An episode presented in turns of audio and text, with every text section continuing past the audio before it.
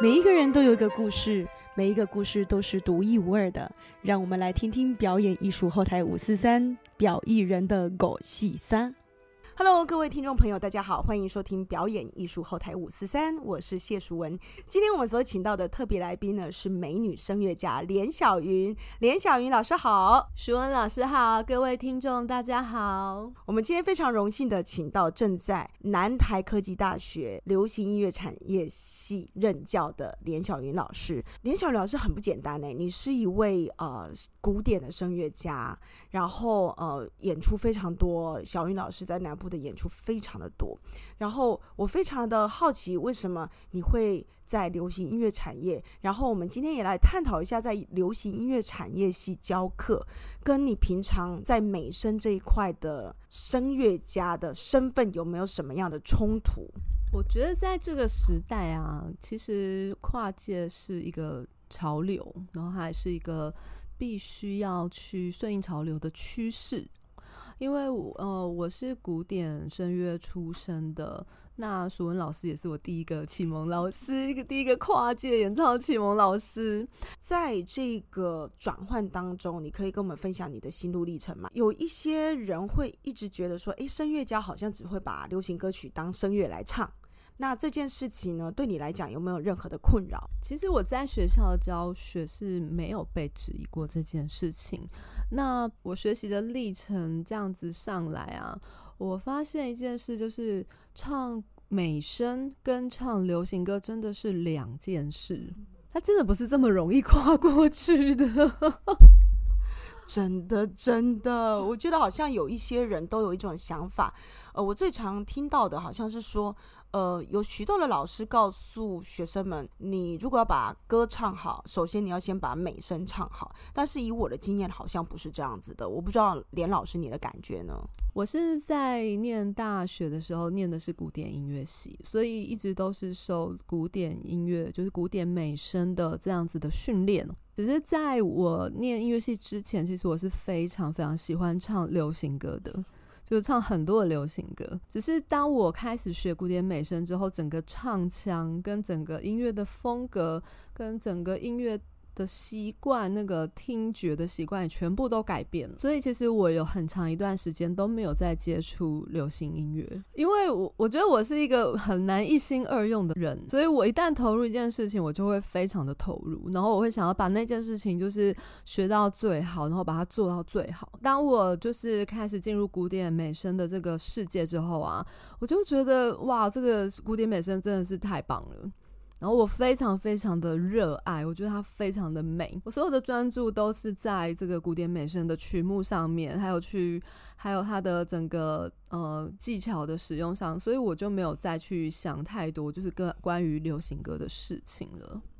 那只是说，在我研究所毕业回来台湾之后呢，我发现台湾的，就是我们的职场。的生态其实是有一点不一样，就跟我以前想象的不同。譬如说，我的老师辈，那他们可能出国回来台湾之后，他就会有一个位置在等着他。那 对这个讲起来很现实啊，所以我就开始观察说，哎，那我们这个。业界它在变化什么？后来呢，我就中途有转行过，就是有离开音乐圈一整就是一年的时间，我就去当上班族这样子，就是跟音乐完全无关的事情。那那一年过得。应该很精彩吧？什么？那是什么原因让你又再回来呢？就是因为太无聊了。嗯，怎么讲？因为我从小其实就不想要当上班族，我最不想要做的两件事就是老师，还有上班族。至少你现在当了老师。好，你可以跟我们讲一下你的小时候的梦想是什么吗？我小时候梦想是要当张惠妹第二。好赞哦！哇，终于有一位声乐老师会这么说了。我想要当张惠妹第二，结果突然爱上了美声，于是放弃了这个梦想嘛？也不是突然爱上美声，是不得已的。因为我我去参加唱歌比赛的时候，就居然被我妈在电视上看到我，然后她就把我抓回来 他就禁止我去参加 社团，然后禁止我去参加比赛，然后他就帮我直接找了一个声乐老师。有一些家庭就会觉得说，好像呃教书或者是呃唱古典声乐比较高尚一点。我我在想，过去会有一些家庭是这样的，有一些长辈是这样。后来转行转回来之后呢，就是什么原因让你真的很想再回到原来的职场？因为呢，我觉得真的人生没有白走的路啊。那个时候我去公司上班之后嘛，那我就发现我真的什么都不会，就是一个没用的人。然后，然后会计也不会会计。然后要要业务也不会业务，然后反正要做什么好像就是都就是你要从零开始学习啦。那我就开始觉得好，我跟你拼了，那我就来学。所以我就当时的工作就是要介绍金属的材料啊，所以我就我就是很努力的去学习那些东西。然后我学到学了半天之后，我就觉得嗯。其实我学音乐，我学了这么久，我相信我今天如果要在别的领域，我只要认真努力，我一定也可以走出一条路。可是我在音乐上面，我也是认真努力的去付出了这么多年的时间，为什么我不继续耕耘下去呢？那我为什么要在这里从零开始呢？然后再来就是说，上班族的那种朝九晚五、很稳定的这样子的生活。我就觉得我好像现在已经看到我人生的尽头了，对我我没有办法想象说啊，我要每天这样子工作。到后来我就开始去，我就在心里面祷告，我就我就跟上帝祷告说，哎，上帝，呃，请你给我一个老师，然后他是可以帮助我，可以去开拓一条新的路出来。然后，呃，因为在那之前，我其实有去，我已经在音乐班里面有教。就是教个别课，教声乐的学生，但是我完全不知道 怎么教，然后我也觉得非常的挫折，然后我就觉得，我希望有一个老师可以教我怎么教学生，因为我觉得，呃，我可能在唱歌技术上面，我自己唱起来好像也不错，可是我很难把它变成一个很具体的语言去传达给其他人，所以呢，我后来就。又遇到了舒文老师，我讲真的，真的，我觉得舒文老师就是我生命中的一个大超级大贵人。我要澄清一下，这一集不是为了要 promote 我自己，可是真的，真的，真的是非常感谢连老师这么讲。我觉得其实大家在这条人生路上都是彼彼此成就彼此啦，因为其实，在分享师资班，在我在开师资班的那一段时间，也是我成长很快的，而且。嗯，我就是在教别人怎么教的时候，我也得要整理出好多东西，所以我觉得在那段时间也是被迫 自己整理了很多的 SOP，就想说啊，这不不行，是不是？好，来，我给你 SOP。然后我就发现很多 SOP 出来之后，也是让很多的老师们，包括当时两岸的老师都有都有受惠。所以我觉得这件事情是我这辈子可能做的呃，可能最有意义的事情啊。但没没有最有意义的，当然是那个生下我们的家的小孩子。第二有意义就是开的师资班，对。不过哈，老实说，就是像连小云老师这样子这么好学，而且还会承认自己不会教学生，还出来学习的声乐老师真的不多哎。嗯，可能我本来起点就很低吧，实在是太谦虚了。我记得有一次我接到一个案子，是要导那个布兰诗歌。然后在志德堂，那那那一次有三百多个演出者，然后布兰诗歌的那个女高音的独唱，居然就是连老师。然后那时候我就想说，哇，好久不见了，你记得吗？那时候你刚回国没很久吧？然后我就想，哇，一个仙女在上面，然后唱的真好，真的是唱的真好。所以呢，真的是很。很开心你又再回到这一条路上，而且演出好多，而且我相信场场爆满，对不对？这个我真的是要自夸一下，连老师的。票房一向非常好，上一次他开那个 recital 简直是众星云集啊！音乐界重要人士都来了。我们那时候记得我在魏武营的时候，我们就遇到了魏武营里面的那个企划人士，就说：“哇，这一场众星云集啊，你到底怎么办到的？”只能说就是感谢各位的照顾，因为我觉得这一路走来真的有非常非常多的贵人相助。不好意思，我还是要必须讲，你的贵人运是因为自己经营来的。连老师身上就是有一种感恩的能量，他一天到晚在感恩，就看到谁给他一点点好处就感恩，哦，我好感谢。然后你给他一点点好帮助，他就感谢你一辈子。我真的觉得，各位听众朋友，如果你今天听到这个，真的可以跟我们一起来做每天无感恩。因为连老师的贵人运就是这样的，我真的从他身上看到了所谓能量学里面在讲的那种贵人运怎么经营，他就是很会经营的那种，他而且他是直接在他的基因里，一天到晚在感恩，你自己说是不是？这我就要感谢我的父母啊，看到没有？直接习惯性，你接过把麦克风给他，他就说这要感谢我的父母，他好像每天都在金曲奖，然后都在感谢。好棒哦！所以你不用得金曲奖，你就是直接每天都在金曲奖的范围内，每天都在领金曲奖。我不知道，我就是常常自己在家里面呢，想着想着，我就觉得我好像在，好像真的中大奖了，然后我就开始有一大片的得奖感言这样子。可是我真的是觉得，我觉得从小到大真的是有非常多的贵人啊，尤其是我走上音乐这一条路，我真的是要非常感谢我的父。我的妈妈哎，因为不管我，我虽然当不成 张惠妹了，可是，可是我觉得可能就是，至少我是在音乐里面，我还是走在我喜欢的路上。那我妈妈她就是 我这个，就是呃，引导我走上这一条路的第一个贵人。那再就是我的启蒙的老师蔡慧芝老师，她其实非常非常的低调。可是他就是这样默默的耕耘，然后他也送了很多像我这样子的学生，就是没有念音乐班的学生，然后进了大学的音乐系。那我觉得，嗯，我而且我到我进了大学之后，我就觉得不可思议，我居然我居然考上了一个国立大学的音乐系，这根本就是我这辈子做梦都想不到的事情啊！然后，而且我居然去去考研究所的时候。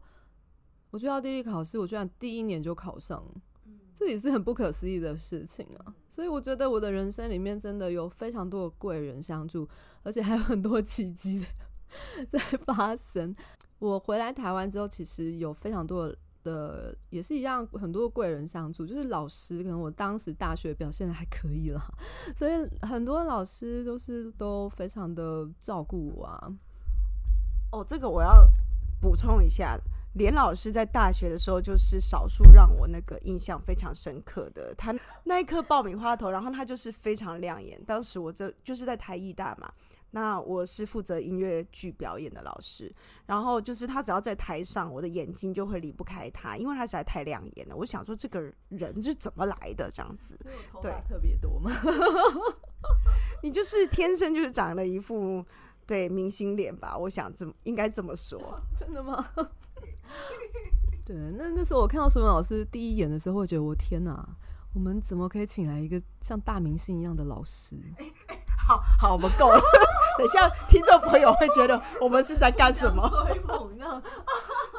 知道知道我们的好运怎么来的吧？我们就是互相吹捧，然后大家互相感恩，于是我们就会创造我们的好运。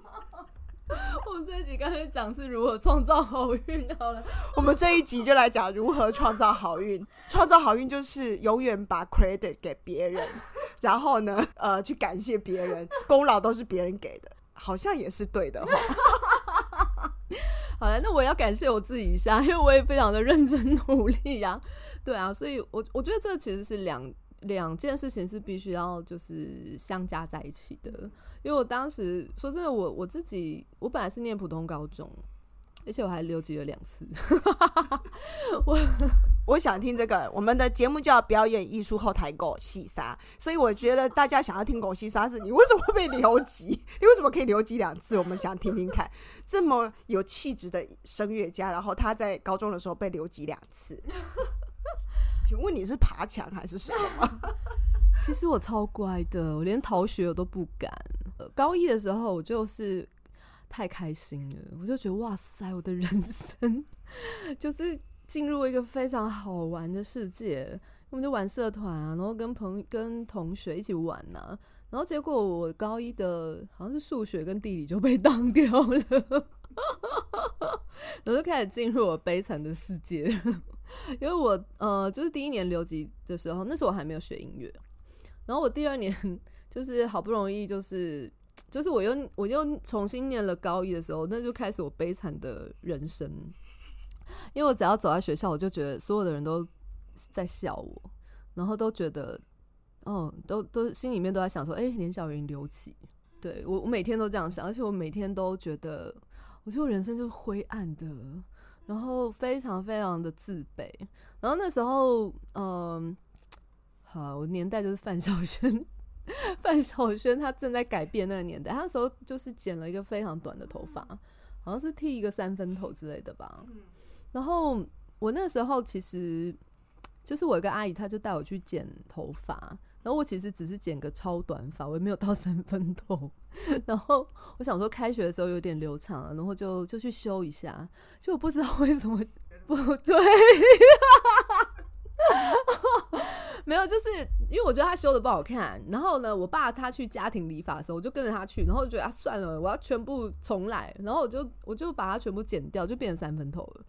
然后去上学的时候。就是因为重新念高一嘛，然后是留级生，然后又第一个三分头，然后而且我还第一天就迟到了，然后老师看到我真的是对我非常的敬畏啊，就看到我就说，就是我我还记得他的眼睛瞪得很大，然后非常的恐惧，就觉得我是那种不良少女这样子，然后他就嗯，反正他就对我非常的客气，非常的小心翼翼这样。然后我就觉得这老师好奇怪，为什么要这样？然后是一直到后面他才就是才跟我讲说啊，我那时候看到你，我还以为你是不良少女，谁知道我连逃学都没有逃过。小鱼老师身上有很多很有趣的奇迹呀，就是说他明明就很乖，可是不知道为什么就会有这样子大家的误会。我真的很好奇，连老师就是你知道。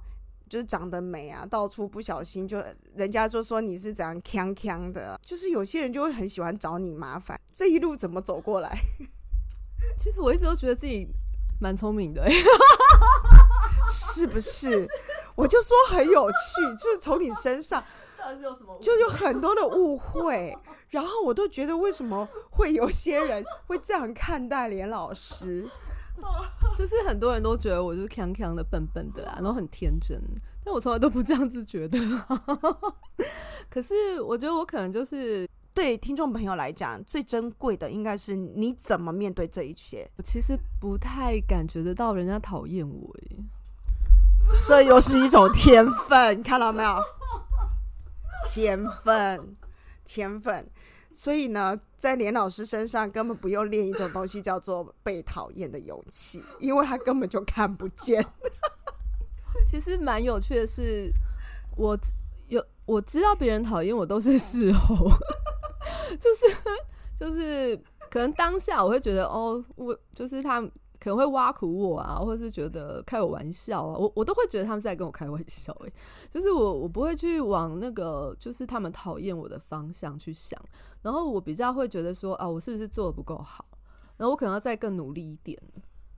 这就是连老师最棒的优点，而且你知道吗？我我看到他身上最棒的一个。值得大家学习的就是他的真实、真诚。他其实就是每天在那边感恩，你知道吗？到处都可以感恩。然后现在懂感恩的力量有多大嘛？因为他都活在感恩的世界。然后只要有人对他的批评，他就觉得哦，maybe 就是我不够好，非常的谦虚，然后就自己弄一弄。然后等到后面发现哦，有人觉得不喜欢我，哦，好吧，也也过去了。所以我觉得这就是一种福报。我不知道你是不是有这种感觉，这样子难怪你一辈子都觉得好幸运，是吧？呃，我我可以分享一下我最近发生的事情，就是我最近有发现有人讨厌我，但是，但其实呃，我对这个人的印象其实真的还蛮好的，我并不知道他讨厌我，讨厌到这么这么讨厌的程度，那都是别人来告诉我，就是会。嗯，我的好朋友他们可能就是会替我打打抱不平。他们如果听到有人批评我啊，那他们就会为我讲话，然后他们就会嗯，很想要帮我，就是就是帮我说话，然后他们就会来跟我讲这件事。可是我会觉得说，第一，我尊重他有他的发言权，就是他爱讲什么，其实他可能需要一些抒发啊，因为有的时候我们。心里面如果有一些对自己不够满意的时候，那我们可能就会投射在一些其他人的身上。那我会觉得没有关系啊，就让他去讲，只要我没有听到就好了。那其实我不想要听到这些事，所以我会跟我朋友说，那没有关系，就是他讲什么就让他去讲，但是你可以不要来告诉我，因为我不想要知道。那我尊重他，他爱怎么讲没关系的，就是大家都会有想要抱怨的时候，都会有想要。有想要骂一下别人啊，或者是说会想要羡慕嫉妒一下别人的时候啊，因为我其实我自己也会啊。我如果看到比我更漂亮或是更有成就的人，我就会我也会很羡慕啊。可是我就会想要跟他学习，因为我觉得他一定有他很棒的地方，所以他今天可以他可以这么棒。那我也想要成为这种人，那我也是，那我就要去跟他学习，他怎么样可以让他自己可以这么好的。我觉得。我觉得这个是很重要，当然我自己也会心里面也会觉得自卑啊，觉得不舒服啊，觉得哎，为什么为什么我没有机会啊？可是我就会，可是我不希望让自己一直都沉浸在这种。很很负面的情绪里面，我觉得这个业界受伤的心灵还是蛮多的，所以老实说，会有羡慕、嫉妒、恨，真的是蛮正常的一个状态。那只是能够像连老师这样子，能够很清楚的觉察，然后去转换思维，真的很不简单。嗯。我觉得可能跟我留级两次有关系吧。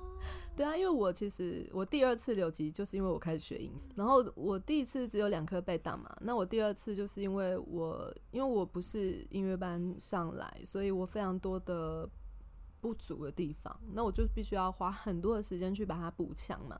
那所以我那时候遇到非常好的老师，蔡慧芝老师的，我每天都去他家，我每天放学就去他家，一直念书念到十二点才回家。我就在他家练琴啊，写乐理啊，然后所有的这个考试就准备考试，这样子准备了将近一年的时间，就是他这样陪着我度过那一年的。然后每天都不知道我自己在干嘛，就是我白天都在写乐理，然后晚上我就是在继续写乐理、练琴啊、练唱啊。所以我那时候就是像行尸走肉一样，我也没有去想说我到底要，我也不知道，就是我也不敢想说我真的会考上。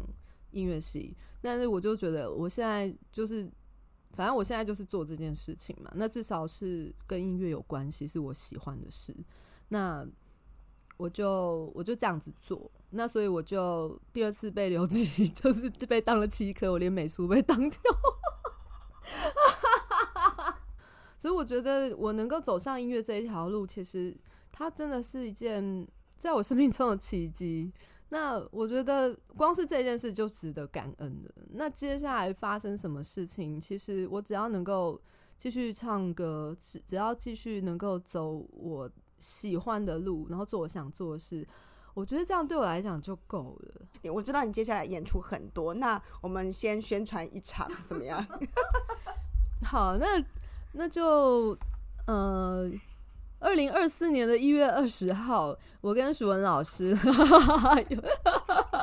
然后跟高雄市交响乐团，还有呃我们的台湾鼓王黄瑞峰，还有林俊逸跟伍思爱，还有李哲毅老师，跟我们的深情歌王朱鸿昌老师，就是还有我连小云，就是我们会在呃高雄文化中心志德堂一起。呃，带来这个怀念金曲的演唱会，叫做《一首人生三》。那是在二零二四年的一月二十号的晚上，礼拜六晚上七点半。那这一场音乐会，其实到现在为止啊，他的票已经快要卖光了。所以你听到的时候，不知道还有没有票？我赶快剪。对。当初说要好好的那个宣传一下，然后呢，我到现在才有时间来访问连老师。我应该在访问其他人，但是呢，嗯啊，嗯，没关系，我们票已经快卖光了。不过各位，如果你真的对那个跨界音乐有兴趣的话，可以来感受一下这一场，因为呢，哲毅老师这个比那个编曲鬼才啊，他就是真的可以把流行歌曲编得非常的艺术，真的可以来听听看。那那个味道真的不一样，尤其是你现场听到那个六十人以上的交响乐团，再加上五位歌手的时候，那个感觉真的真的会很不一样哦。如果你们有想要上一下声乐课，想要不管你是想学流行歌曲，或者是啊古典声乐，都可以来找连小云老师。那小云老师要怎么跟你联系呢？呃，大家可以到我的 Facebook，就是查连小云，打连小云就会得到我的联络资讯。看 YouTube 的观众呢，你现在在上面应该有看到一个 QR code，直接给他扫进去就对了。他这就是连小云老师的脸书。然后，如果是 Podcast 的听众呢，在说明栏里面就会有连小云老师的这个脸书的连接。那我们今天非常谢谢连小云老师的访问，我们下次见哦，拜拜。谢谢舒文老师，谢谢各位听众，大家再见。记得去买《一首人生三》的票哦，耶！